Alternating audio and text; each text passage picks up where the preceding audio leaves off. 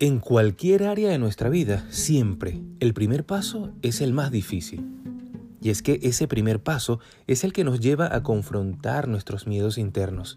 Ese miedo a ser juzgados, a hacer el ridículo, a fracasar o a que nos suceda algo malo. Yo recuerdo cuando empecé a hablar de Jesús a otras personas, siempre que quería hacerlo, mi mente se llenaba de imágenes negativas.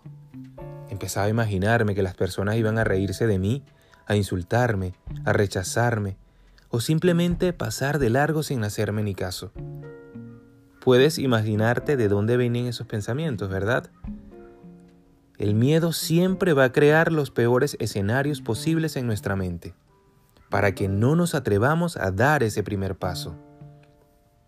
Pero lo más interesante es que cuando empecé a hablar de Jesús con los demás, su reacción fue muy diferente a lo que yo esperaba. Allí me di cuenta de que salvo algunas excepciones, la mayoría de la gente está abierta a hablar de Dios.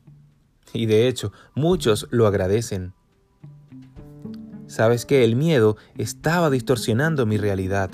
Estaba creando una cortina de humo para asustarme y paralizarme. Pero en el fondo no era más que eso, humo. Pero cuando di el primer paso, todas esas mentiras empezaron a esfumarse. La Biblia dice en Santiago 4:7, resistid al diablo y huirá de vosotros. Cuando resistes todos esos miedos y mentiras que van llegando a tu mente y decides dar un primer paso en fe, el enemigo sale huyendo, así de sencillo. Así que no te dejes paralizar por las mentiras de las tinieblas. Cada paso que decidas dar te va a acercar más a la victoria y a esas promesas de Dios para tu vida. Ahora, ¿cuáles son los miedos que gobiernan tu vida al día de hoy? Yo te invito a que puedas tomar un par de minutos en oración, solo eso. Piensa en cuáles son esos miedos en las que debes trabajar y a que tomes la resolución de dar hoy mismo ese primer paso en alguna de esas áreas. Yo te garantizo que te vas a sentir muy bien.